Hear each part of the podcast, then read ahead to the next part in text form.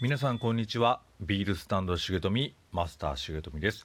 100年続く重富酒店を経営しながら酒屋の店先と広島駅でビールスタンド重富というビールスタンドを運営しています。ビールの美味しさ楽しさを伝えるビール伝道師を目指しています。今日の放送は2020年8月26日21回目。今日も日課ウイスキー時代その2をお送りしたいと思います。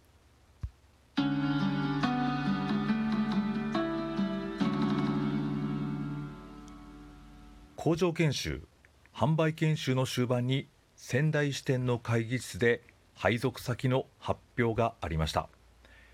大学院卒業のメンバーは工場や研究所にそして大学卒業の一般職メンバーは北海道から九州まで。それぞれ配属先が決まりました。重富はもう1名の前田君と2人で東京支店へ配属です。実は前田君も酒屋さんの出身で重富と同じく業界体験入社です。でも彼は大学出身大学ではアメリカンフットボールの選手です。性格的にも肉体的にも重富の真反対でした。また千葉の南柏の独身寮からの通勤が始まります。通勤ラッシュを避けるためにかなり早い時間の電車に乗り会社の1階にあったフォーチュンという喫茶店でモーニングを食べるという生活が始まります。フォーチュンとは日課ウイスキーの商品名です。まあ今は残念ながらないんですけどね。南青山の本社の2階に東京支店3階に本社4階に役員室5階が大会議室だったと記憶しています。モーニングを食べた後に2階の支店に出社です。1番か2番目の出社。一応できた新入社員のように思われていましたが通勤ラッシュを避けるただそれだけの理由です。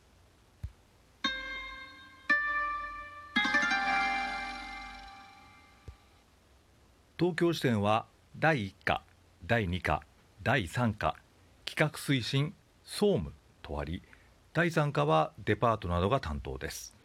第1課第2課が地域の担当です。重富はまず第1課で再度研修が始まりました。重富の指導員が沖縄出身の前原さん。口数の少ない方でどう接してよいかなかなかつかめなかった方です。前原さんは沖縄の酒屋さんで20年後沖縄でまた再開することとなります。第1課の担当地区は港区中央区千代田区です。昼間は酒屋さんを回り夕方から夜にかけて飲食店さんを回ります。ウイスキーメーカーですから飲食店さん周りの時はウイスキーを注文します。2軒目でもウイスキー3軒目でもウイスキー。乾杯から締めまでウイスキー三昧です。途中でビールを1本でも飲もうものなら一気に酔いが回ります。実はウイスキーは大丈夫でビールは苦手なことに気がつきました。アサヒビールに就職しなくて本当に良かったです。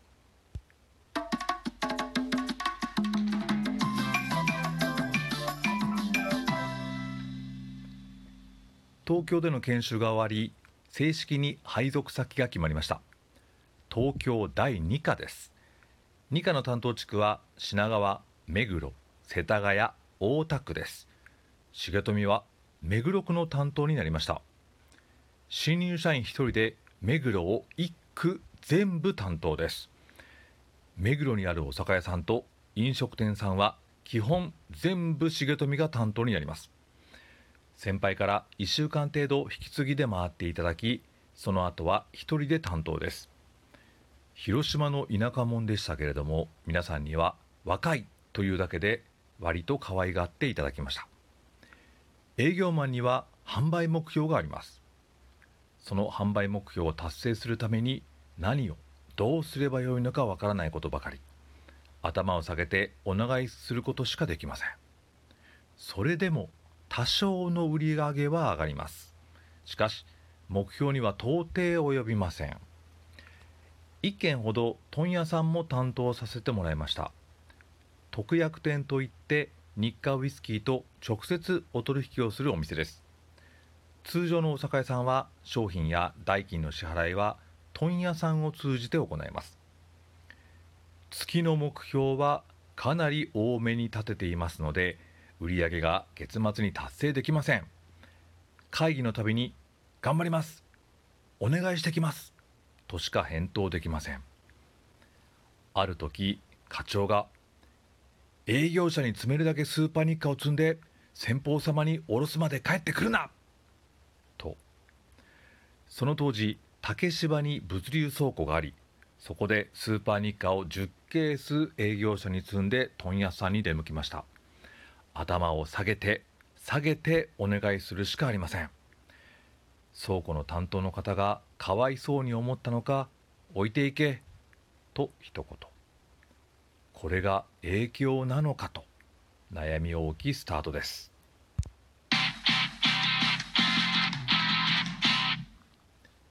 日課ウイスキーは小さな会社です。そして重富は新入社員です。経費もなければ景品も人脈もありません。ただただお願いするだけの日々が続きます。自由が丘にあった重富が担当する中でも大手の酒屋さん三河屋さんがありました。失礼しました。三笠屋さんがありました。そこで重富君今度社内旅行があるので来ませんか？とお誘いを受けました。とても嬉しく旅行中何かお役に立てることはないかと考え始めました。そうだ！4年間培ったキャンプ場でのレクレーションのノウハウがここで発揮できると。前の晩はさまざまな展開を想像して計画を立てました。かなり夜遅くなったと思います。次の日目が覚めました。時計を見ると9時です。集合は7時です。数分間意味が訳が分かりません。やっと寝過ごしたことを理解しました。さあ一大事です。その当時携帯電話はありません。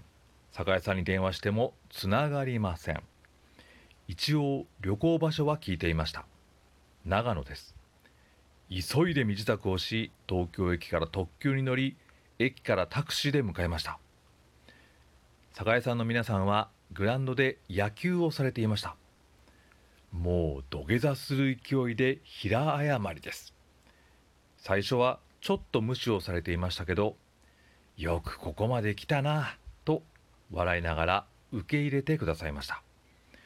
もうレクレーションなどで挽回するような雰囲気でもなくただただこれ以上失敗をしないように静かに静かに過ごすだけで精一杯の社内旅行でした。